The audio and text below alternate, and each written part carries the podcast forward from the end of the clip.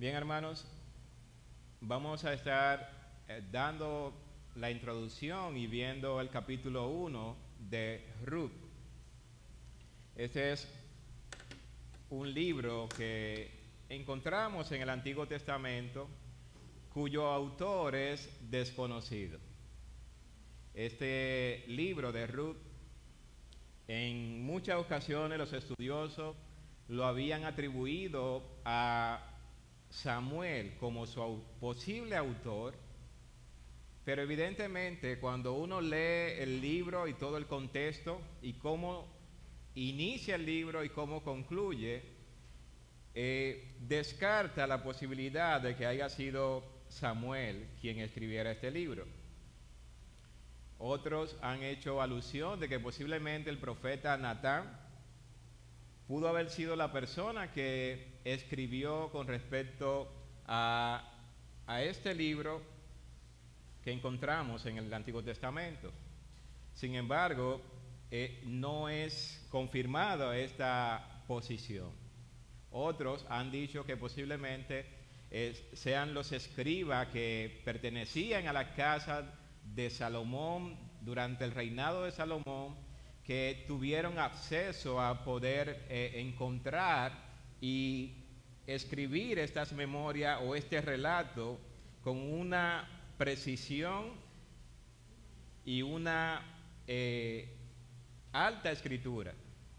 Sin embargo, eh, evidentemente no hay todas las eh, necesarias para atribuirle eso a los escribas en tiempo de Salomón. Así que el autor ciertamente humano es desconocido, pero sabemos que Dios ha sido quien ha inspirado esta escritura para que sea de provecho a su pueblo en todo tiempo, momento y ocasión. Asimismo, también la fecha en la cual se escribe este libro está comprendida entre el año 1000, aunque algunos eruditos lo establecen entre el año 1200 y 1050 aproximadamente, pero es el lazo de tiempo cuando se desarrolla este, este libro realmente. Si nosotros vamos al capítulo 1, inmediatamente vamos a ver que él identifica allí una ubicación, se puede decir, en el tiempo. El versículo 1 dice, aconteció en los días que gobernaban quienes?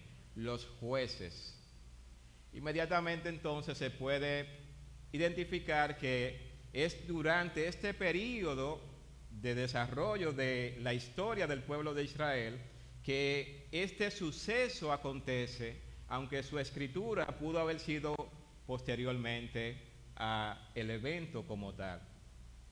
Así que fue alguien que pudo contemplar, eh, tener toda la información de lo que sucedió en el tiempo de los jueces y también tuvo la oportunidad de poder ver a David como rey por el desarrollo que vamos a ver durante la exposición de la palabra de Dios en el libro de Ruth. Esta identificación que nosotros vemos en el versículo 1, entonces nos coloca inmediatamente en una época, en un momento de la historia y cuando nosotros vamos a Josué capítulo 24, allí Josué dice algunas palabras en un discurso eh, prácticamente de despedida delante del pueblo. Y ustedes saben que durante eh, Josué estuvo al frente de la, tomar la posesión de la tierra prometida, el pueblo vacilaba en muchas ocasiones con servir a Baal o dioses de los pueblos paganos que les rodeaban. Y entonces venía el castigo al pueblo y luego el pueblo otra vez eh, se arrepentía y Dios daba victoria al pueblo. En ese discurso que da Josué en el capítulo 24, voy a tomar solamente los versículos 14, dice, ahora pues, temed a Jehová y servirle con integridad y en verdad. y quitad de entre vosotros los dioses a los cuales sirvieron vuestros padres al otro lado del río y en Egipto, y serví a Jehová. Y si mal os parece servir a Jehová, escogeos hoy a quién sirváis. Si a los dioses a quienes sirvieron vuestros padres cuando estuvieron al otro lado del río, o a los dioses de los amorreos en cuya tierra habitáis, pero yo y mi casa serviremos a Jehová. Esta es una declaración que vemos y el versículo 29 presenta que después de estas cosas murió Josué, hijo de Nun, siervo de Jehová, siendo de 110 años, y lo sepultaron en su heredad en Tinat Será, que está en el monte de Efraín, al norte del monte de Gaaz. Y sirvió Israel a Jehová todo el tiempo de Josué y todo el tiempo de los ancianos que sobrevivieron a Josué y que habían y que sabían todas las obras que Jehová había hecho por Israel. Es decir, estamos viendo que durante mientras Josué estuvo vivo, en cierta forma, el pueblo tenía un líder espiritual, alguien que le guiara, alguien que le dirigiera en cierta forma a volver continuamente, a buscar a Dios, a vivir para Dios, a rechazar los dioses paganos. Y nosotros vemos en el texto entonces que luego de que éste muere, hay ancianos en el pueblo que también se encargan de mantener esos principios fundamentales para la salud del pueblo. De modo que los ancianos continuaron haciendo la obra en cierta forma que Josué había establecido con los principios de vivir para Dios y rechazar los dioses paganos. Es así entonces como muerto entonces esos ancianos, Sucede que en esa condición el pueblo ahora queda sin un relevo en cierta forma, sin un guía espiritual que pueda guiar correctamente al pueblo a mantenerse fiel a Dios y aborreciendo a los dioses paganos. Inmediatamente entonces desaparece esa generación de Josué. Nosotros vemos cómo el pueblo va en busca de adorar dioses paganos. Capítulo 2, verso 11 al 13, muestra esta realidad. Dice después, los hijos de Israel hicieron lo malo ante los ojos de Jehová y sirvieron a los Baales. Dejaron a Jehová, el Dios de su padre, que lo había sacado de la tierra de Egipto, y se fueron tras otros dioses los dioses de los pueblos que estaban en su alrededor, a los cuales adoraron y provocaron a ira a Jehová, y dejaron a Jehová y adoraron Baal, a Baal y a Astarot. Es decir, evidentemente vemos que la generación de Josué hizo un papel, desempeñó un papel importante. Sin embargo, esa generación había pasado y ahora el pueblo estaba yendo en busca de dioses paganos. Y en ese contexto entonces nosotros vemos que el pueblo continuamente es castigado y Dios se encarga entonces de levantar jueces, personas que han de guiar al pueblo espiritualmente, provocar el arrepentimiento en el pueblo y liberarlo momentáneamente de la esclavitud a la que ellos eran sometidos como consecuencia de su desobediencia. En ese sentido, entonces, nosotros vemos que Dios había dejado incluso naciones que no fueron tomadas o conquistadas precisamente para que es, la conquista de esas naciones sirviera como una prueba de la fidelidad que el pueblo debía tener a Dios para poder tomar posesión de esa tierra. En el capítulo 3 de los jueces, del 1 al 6, nosotros vemos esa realidad. Todo esto que le digo, hermano, es para poner en el contexto del libro de Ruth lo que tiene que ver con este libro que vamos a estar viendo. Eh, jueces capítulo 21, nosotros encontramos allí al final de este libro una afirmación que demuestra cuál era la condición espiritual del pueblo. Físicamente hablando y espiritualmente hablando, cómo se encontraba el pueblo. Versículo 25 dice, en estos días no había rey en Israel, cada uno hacía lo que bien le parecía. Es decir, que los mandamientos de Dios que Dios había establecido en el pueblo, que habían sido sostenidos por hombres fieles a Dios, en ese momento todo estaba caído. Cada quien hacía lo que le pareciera que era bueno o agradable para sí mismo. No había una figura de autoridad que pudiera guiar o dirigir o sostener al pueblo.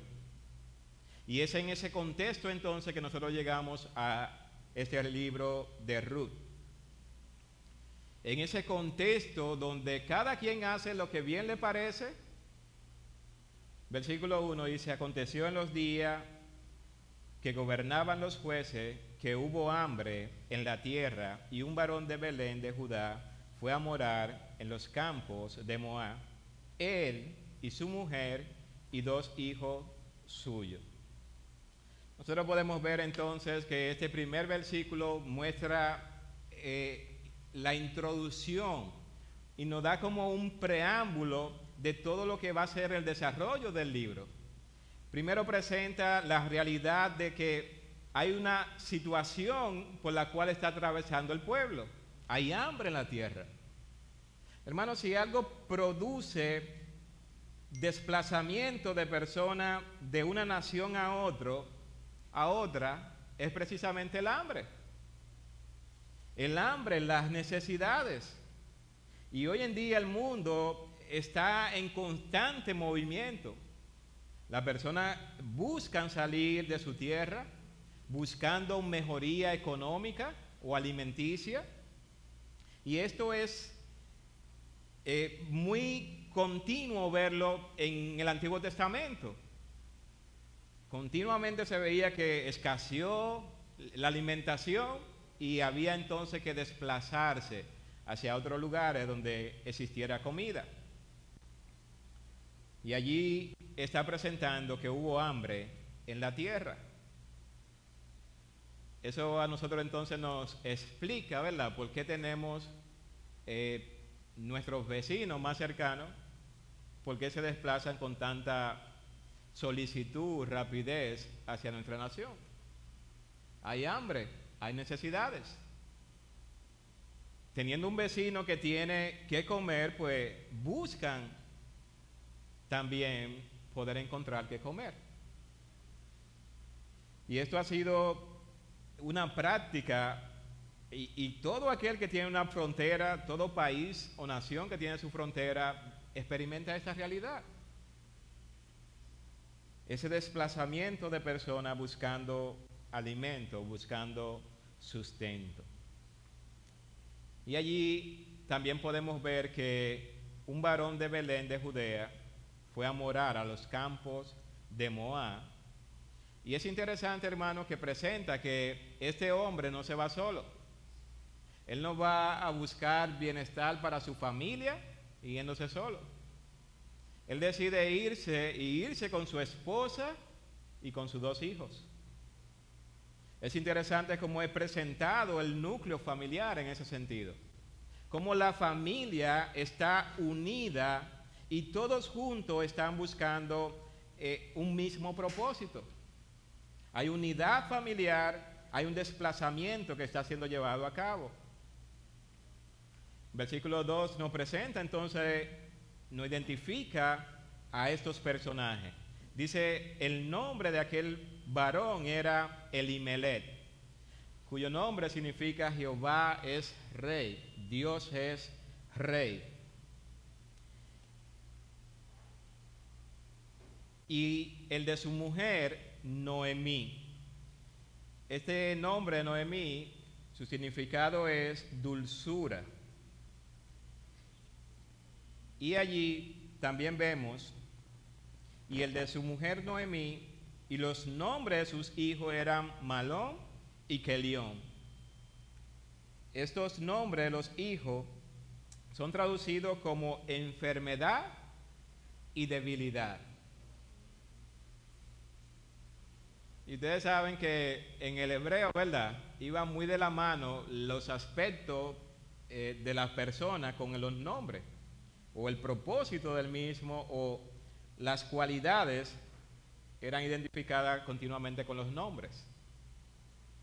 Así que el nombre de estos dos hijos presentan debilidades más que nada.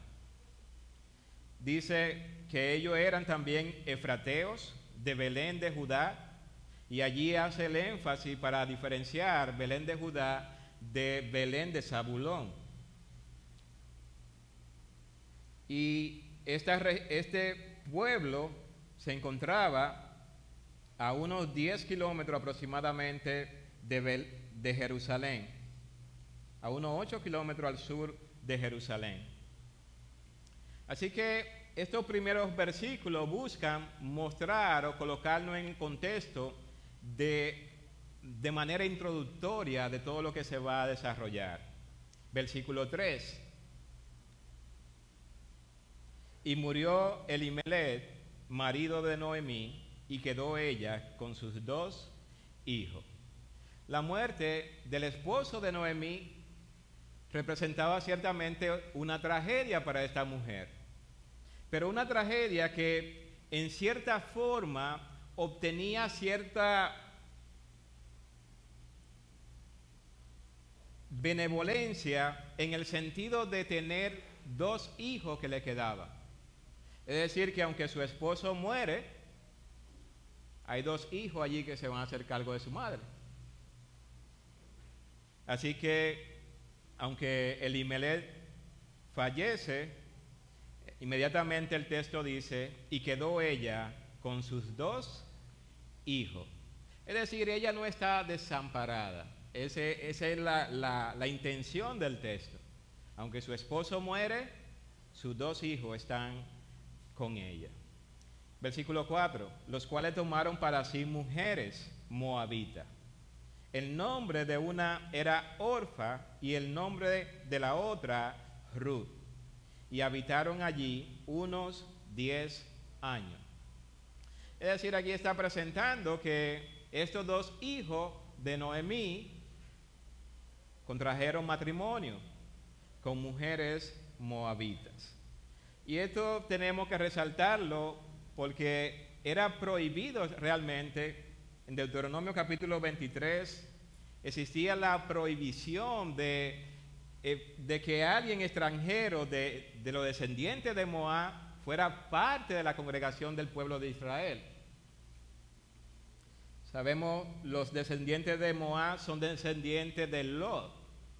Es decir, hay cierta afinidad entre ellos, pero en Deuteronomio capítulo 23 estaba la prohibición de no tomar mujer, ni de los hijos ni de las hijas de Moab. Sin embargo, como ya leímos, cada quien hacía lo que bien le parecía. En ese sentido, entonces, nosotros vemos que los hijos de Noemí contraen matrimonio. Versículo 4. Y murieron también los dos, Malón y Kelión, quedando así la mujer desamparada de sus dos hijos y de su marido. Ahora sí se puso difícil la, la situación para Noemí. Porque ciertamente ante el fallecimiento de su esposo estaban sus hijos. Pero ahora sus dos hijos, después de 10 años, han fallecido. Y esto presenta un drama en cierta forma, una situación difícil para esta mujer. Una mujer identificada con un nombre dulzura. Una mujer que estaba llena de alegría cuando salió de su tierra y que ahora en este momento está siendo afligida.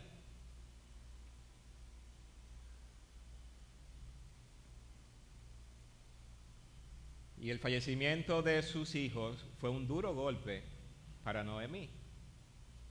Versículo 6 dice, entonces se levantó con sus nuera y regresó de los campos de Moab, porque oyó, porque oyó en el campo de Moab que Jehová había visitado a su pueblo para darle pan. Es decir, esta mujer está en amargura, en tristeza en este momento, y hay una noticia que es esperanzadora para ella. Ella escuchó que desde donde ella salió hace tiempo, allí había pan. Versículo 7. Salió pues del lugar donde había estado y con ella sus dos nueras y comenzaron a caminar para volverse a la tierra de Judá. Esta palabra que aparece aquí, volverse, es la misma palabra que nosotros utilizamos o escuchamos en el día de hoy cuando utilizamos la palabra arrepentimiento. La idea del arrepentimiento es precisamente volver atrás, volver en sentido opuesto del cual nosotros estábamos dirigiendo.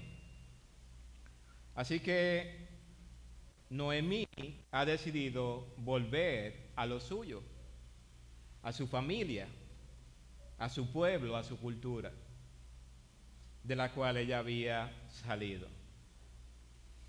Versículo 8. Y Noemí dijo a sus dos nueras, andad, volveos cada uno a la casa de su madre. Jehová haga con vosotras misericordia, como la habéis hecho con los muertos y conmigo. Si ustedes se fijan, Noemí no está buscando que sus nueras se queden con ella. Y esto llama mucho la atención, hermanos, porque muestra una buena relación de las nueras con su suegra. Y por lo general, ¿verdad? En nuestro contexto eh, cultural, casi siempre se, se busca poner en pleito a estas dos.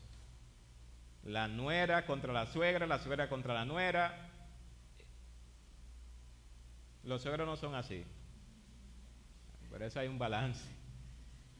Pero ciertamente esto presenta eh, esa unidad que existía entre esta nuera y Noemí.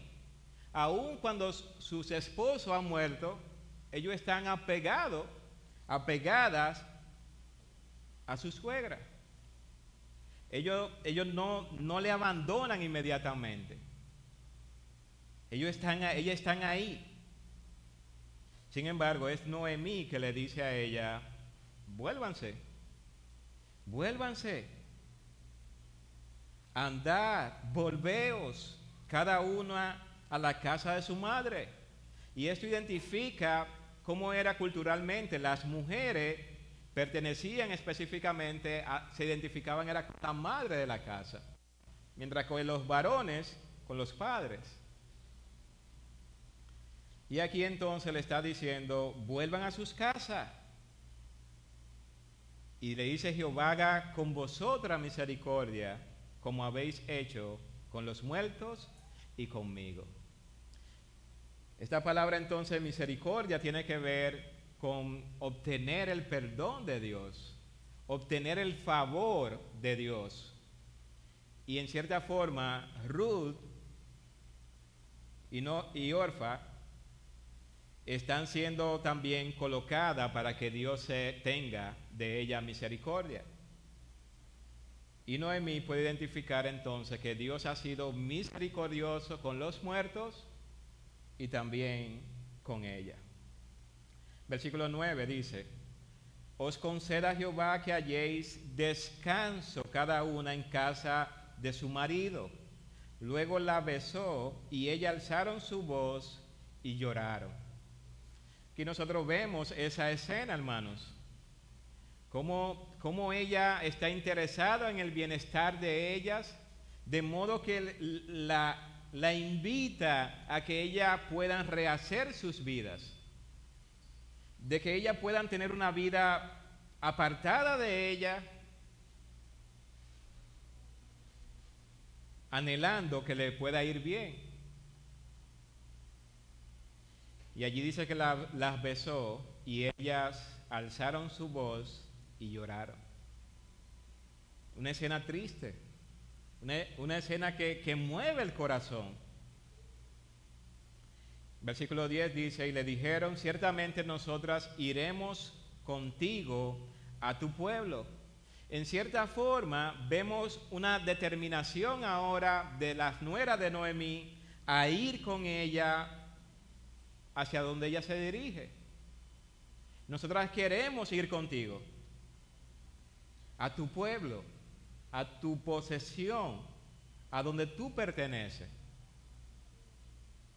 Versículo 11 dice Noemí respondió, volveos, hija mías, ¿para qué habéis de ir conmigo? ¿Tengo yo más hijos en el vientre que puedan ser vuestros maridos? En cierta forma, Noemí está tratando de convencer a estas nuevas de que no hay beneficio alguno en que ellas se queden con ella.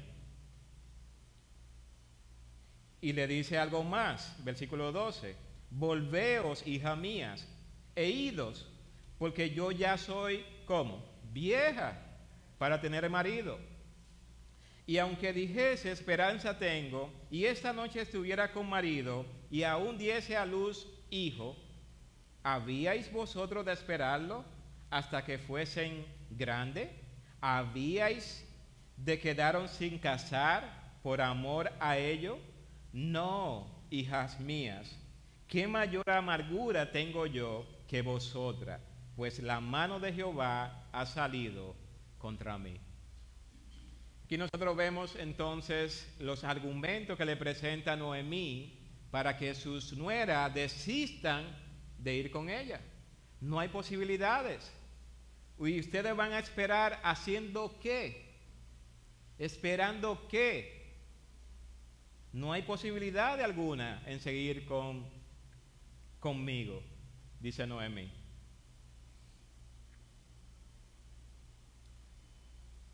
También Noemí presenta allí su estado. Es como decirle, miren, váyanse, ya yo tengo suficiente con la amargura que hay en mi corazón. Es decir, que en cierta forma a ella le produce también tristeza ver lo que ha de suceder con ella si se quedan con ella. No hay posibilidades. Ya yo tengo suficiente, mayor amargura tengo yo que vosotras, pues la mano de Jehová ha salido contra mí. Y esas son declaraciones fuertes realmente. Porque ciertamente ellas habían salido de Belén, habían ido a morar en los campos de Moab, y aparentemente todo estaba bien, pero su marido muere. Luego mueren sus dos hijos. Y esta mujer está amargada, triste, Y ella nota que puede existir aún más tristeza viendo a sus nueras sin la posibilidad alguna de que ella pueda ser provechosa para ellas dos. Así que trata de alentarla para que desistan de acompañarle. Y ella alzaron otra vez su voz y lloraron. Y Orfa besó a su suegra mas Ru se quedó con ella. Un beso era una forma entonces de despedirse o de estar de acuerdo más que nada.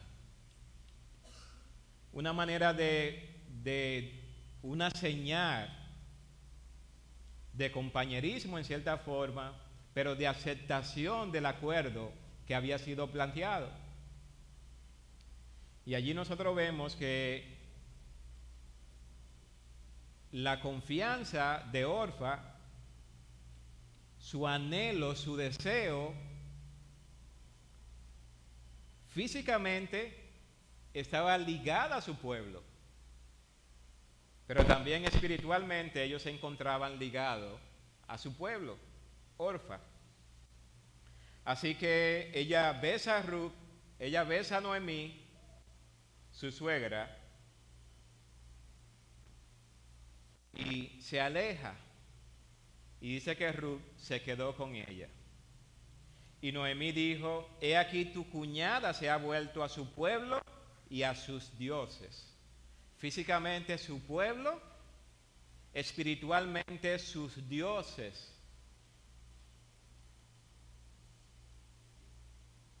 Y allí Noemí entonces también invita a Ruth para que ella también vaya a su pueblo y a sus dioses. Que vamos a ver a continuación entonces es una de las afirmaciones que deben prevalecer en nuestra mente y en nuestro corazón. Cuando nosotros decimos que confiamos en Dios, debemos tener plena certidumbre de esa realidad. Nosotros no podemos ser vacilantes en el sentido de decir yo confío en Dios y tengo que hacer las cosas mal hechas para obtener una que otras cosas. No es coherente. Así que evidentemente Orfa se fue a su pueblo y a sus dioses. Versículo 16. Respondió Ruth, no me ruegue que te dejes. No me ruegue que te dejes. Si ustedes se fijan, Ruth está contemplando la insistencia que está haciendo Noemí. Está siendo insistente en buscar de que ellas se alejen de ella. Sin embargo, las palabras de Ruth es, no, no me ruegue que te dejes y me aparte de ti. Porque a donde quiera que viviere, donde quiera que tú fuere, iré. Y donde quiera que viviere, viviré. Tu pueblo será mi pueblo y tu Dios mi Dios. Una declaración contundente, hermano. Una declaración que muestran una confianza absoluta. Ella no está vacilante, ella no está aferrada al pueblo del cual ella está saliendo. Tampoco ella está aferrada a sus dioses, que posiblemente sirvió durante muchos años, que sirvieron sus padres también. Ruth está dejando atrás todo y tiene una confianza absoluta. No hay vacilación en ella. No hay titubeo alguno. Sus palabras son contundentes. Donde tú fuere, iré yo. Donde quiera que viviere, viviré. Tu pueblo, ¿sabe qué? Será mi pueblo y tu Dios, mi Dios.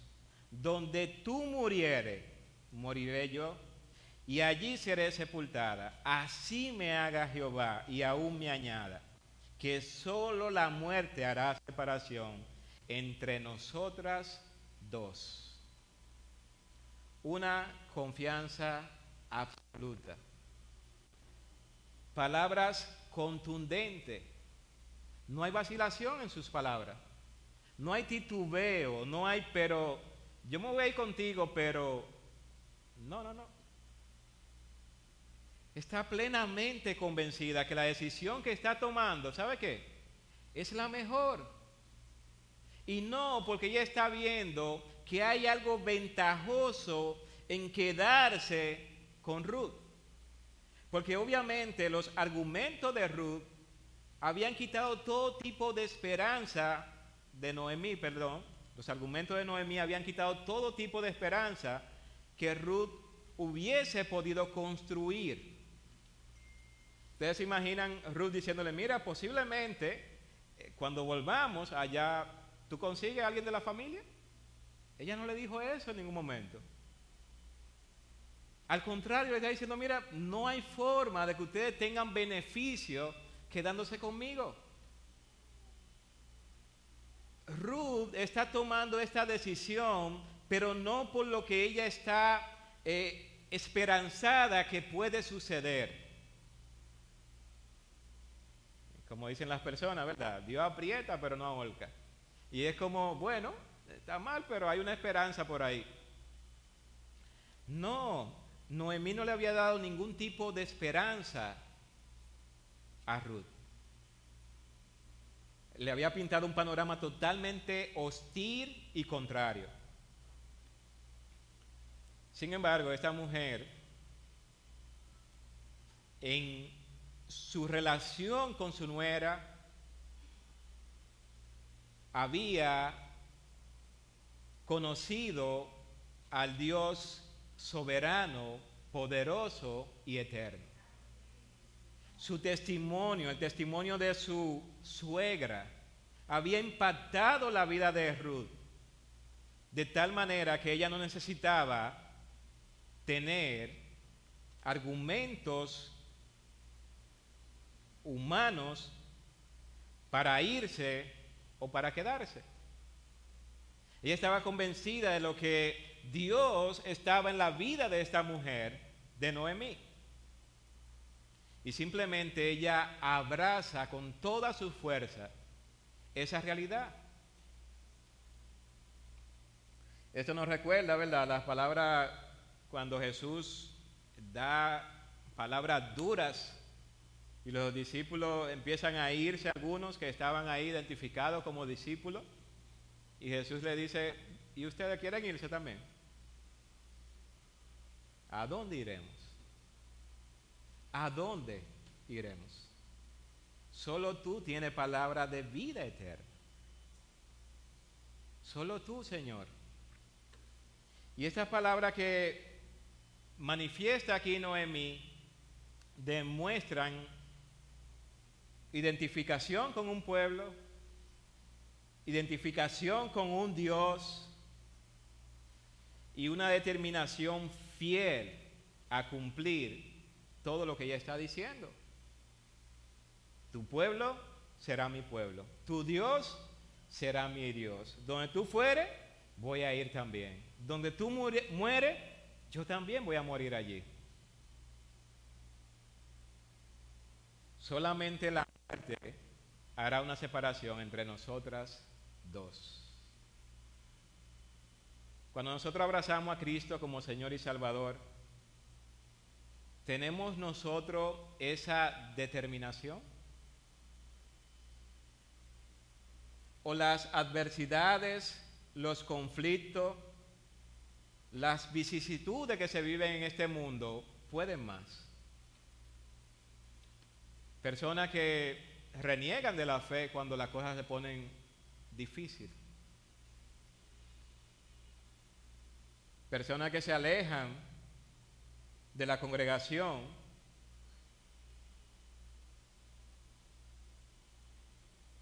porque no pueden ver beneficios materiales ahora. Personas que se alejan atraídas por falsos dioses Personas vacilantes, así como Orfa, que vuelven atrás. Sin embargo, estas palabras de Noemí nos muestran esa determinación que debemos tener nosotros como cristianos, como personas que han nacido de nuevo. Versículo 19. Y anduvieron pues ellas dos hasta llegar, hasta que llegaron a Belén. Y aconteció que habiendo entrado en Belén, toda la ciudad se conmovió por causa de ellas y decían, ¿no es esta Noemí? Y esto es interesante, hermanos, porque la salida de Elimelech, el esposo de Noemí, de su tierra, de su parentela, podía ser vista como que ellos estaban en mucha necesidad y no encontraban qué comer. Sin embargo, nosotros vamos a ver que evidentemente el esposo de Ruth, de Noemí, eran personas acomodadas en la población. Tenían muchas posesiones, pero estaban pasando en ese momento por un momento difícil. Había hambre en la tierra. Y Elimelech decidió salir ante la adversidad. Así que con la llegada de Ruth, y esta es una población pequeña, Ruth es reconocida, perdón, Noemí, es reconocida. Versículo 19 presenta allí que al entrar a Belén, toda la ciudad estaba conmovida por causas de ella. Y es como contemplarla y quedar asombrado con lo que pasó con esta mujer. ¿No es esta Noemí? Es la pregunta que hace el pueblo. La respuesta de ella es, y ella le respondía, no me llaméis Noemí, sino llamadme Mara, porque en grande amargura me ha puesto el Todopoderoso. Aquí nosotros vemos entonces cómo esta mujer manifiesta su amargura, su aflicción. Cómo esta mujer expresa que Dios es todopoderoso, que Dios gobierna, que Dios tiene todo el control, pero a la vez ella presenta que ese poder, ese dominio y ese control de Dios se ha levantado en contra de ella. Así que ella busca que le cambien el nombre. No me llamen más Noemí. Llamen. Y nosotros vemos entonces que ella manifiesta lo que hay en su corazón. Tristeza, dolor, aflicción. Versículo 21. Yo me fui como llena y esto es interesante, hermanos, porque cuando ella dice yo me fui llena, no está hablando de posesiones materiales económicas. Se fue llena con su esposo y con sus hijos. Esa es la riqueza que se tiene en esta tierra. Se fue con su esposo, con sus hijos.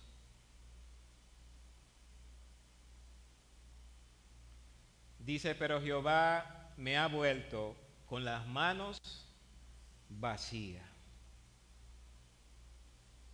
¿Por qué me llamaréis Noemí? Ya que Jehová ha dado testimonio contra mí y el Todopoderoso me ha afligido.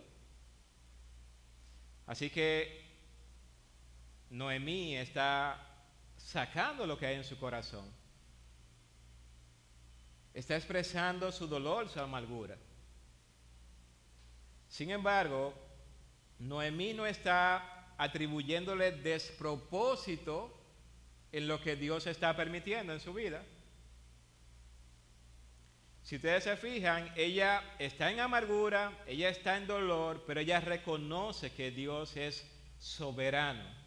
Ella reconoce que Dios es todopoderoso. Ella reconoce que Dios juzga justamente. ¿Y qué sucede en nosotros, hermanos, cuando nosotros estamos afligidos? Cuando hay situaciones en nuestras vidas. Pasamos por alto de que Dios está en control de todo.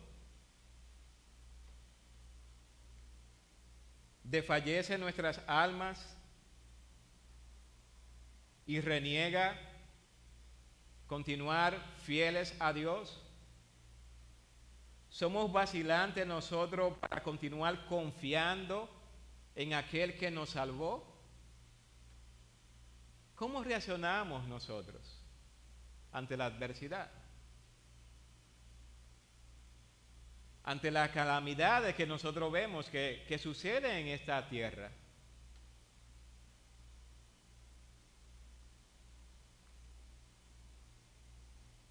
Nosotros tenemos que tener plena certidumbre que podemos confiar en Dios en todo tiempo. En toda ocasión podemos estar seguros, firmes, colocando toda nuestra confianza en Dios porque Él tiene cuidado de nosotros. Él nunca nos abandona Nunca nos deja nuestra propia suerte. Dios no se cansa. Cuando nosotros le buscamos a Él continuamente, siempre le vamos a encontrar. Buscar a Dios en oración, hablar con Él. Uno de los grandes beneficios que yo pienso que, existen es precisamente el hecho de que Dios sea eterno que Él sea soberano. Porque cada vez que nosotros vamos una y otra vez presentando nuestra aflicción delante de Él, buscando su rostro, Dios no nos da la espalda, no nos abandona. Él no nos dice a nosotros, mira, ya tú me dijiste eso los otros días, ¿me va a decir lo mismo ahora? No, Dios es misericordioso y compasivo en todo tiempo y en todo momento. En medio del dolor, de la aflicción, hermanos, tenemos que saber que nosotros en esta tierra vamos a padecer. Vamos a tener aflicciones de una forma, de un color, de otro, pero debemos tener confianza absoluta en aquel que murió por nosotros en la cruz del Calvario. Él es quien sostiene nuestras vidas. Él es que alienta, el que nos da nueva fuerza para nosotros continuar firme y adelante.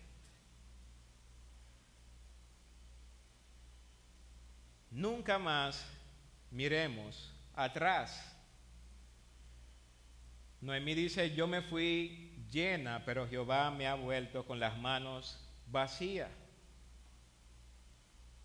Y muchas veces, hermanos, necesitamos tener las manos vacías. Necesitamos despojarnos de todo aquello que provee seguridad, confianza Muchas veces necesitamos vernos con las manos vacías, sin nada. Es bueno tener un buen seguro de vida.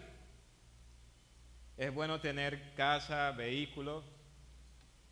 Es bueno tener tantas cosas que nos brindan cierta comodidad o seguridad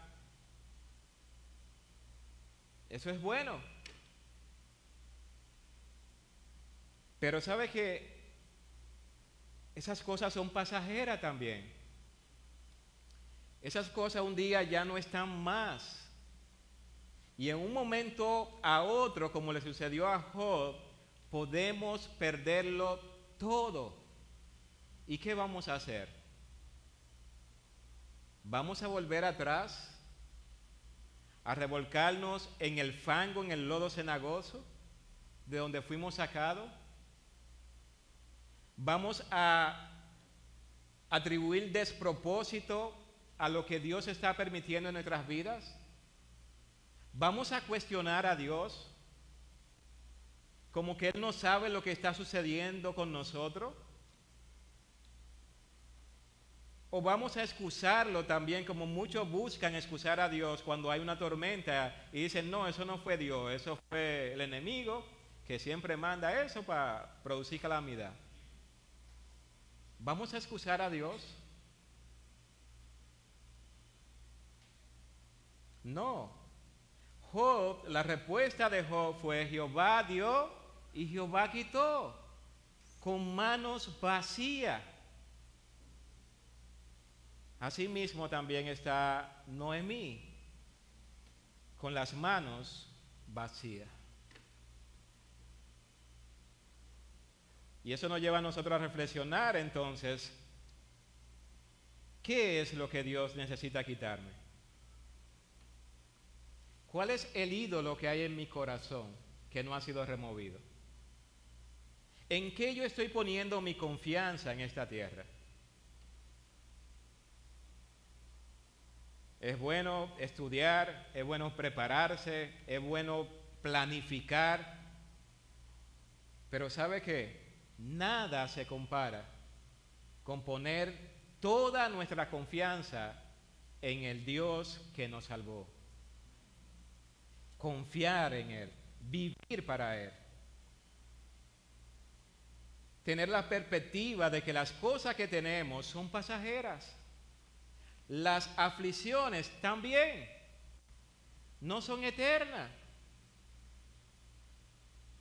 Y en el día de hoy vemos en nuestra sociedad que hay mucha angustia, mucha intolerancia. Las personas explotan con mucha facilidad. Las personas son más sensibles a cualquier cosa Vemos tragedia en nuestra sociedad por tontería. Le rozaron un vehículo, se baja, dispara.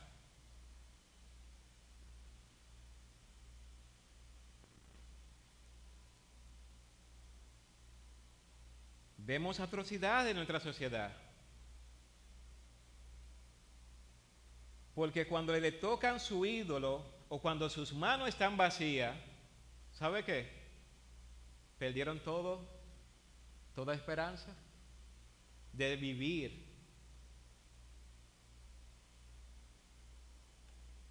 Así que nosotros vemos que Noemí ciertamente quedó con las manos vacías. Ella dice más, ya que Jehová ha dado testimonio contra mí y el Todopoderoso me ha afligido. Las aflicciones que llegan en nuestras vidas son necesarias, hermanos.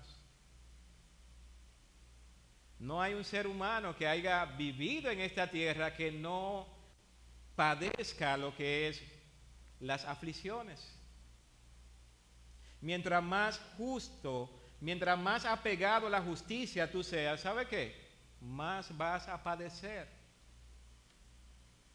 Y muchas veces lo que vemos es, ah, no se puede ser bueno, porque mira lo que me hacen. No, pero si eres malo, también te van a hacer. Así que es mejor padecer haciendo el bien, ¿verdad? Si es la voluntad de Dios, que haciendo el mal. Y saber que Dios tiene dominio y tiene control y que su juicio sobre nosotros siempre será justo. Dios, todo lo que permite nuestra vida, lo merecemos justamente. Claro, yo sé que en la evaluación que nosotros hacemos es, es decir muchas veces, yo no merezco este tipo de situación. Ese tipo de situación está bien que le pase a fulano, a mengano, a sutanejo, pero a mí yo no merezco eso.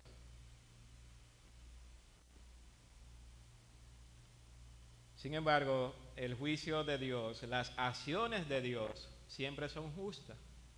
Su juicio es recto siempre.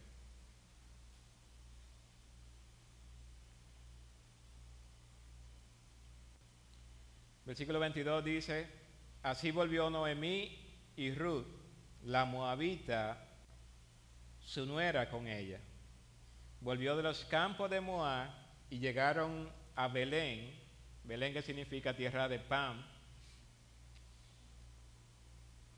al comienzo de la siega de la cebada. Cuando nosotros vemos entonces esto que ha ocurrido en la vida de Noemí, podemos ver posiblemente una historia triste, una mujer que pierde a su esposo, pierde a sus hijos. Vemos una historia quizá de aflicción en este capítulo 1. Pero también este capítulo 1 nos da una gran enseñanza. Y una enseñanza que tiene que ver con las decisiones que nosotros tomamos.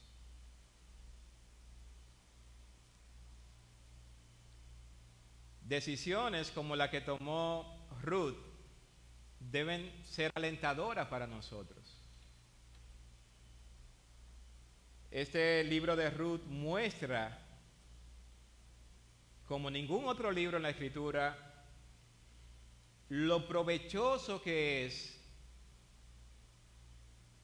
una vida piadosa. Y esto lo vamos a ver más adelante, hermanos, lo provechoso que es. Porque Ruth no tenía ni idea de lo que iba a pasar con ella. Pero ella estaba decidida, entregada por completo, con una confianza absoluta de la decisión que estaba tomando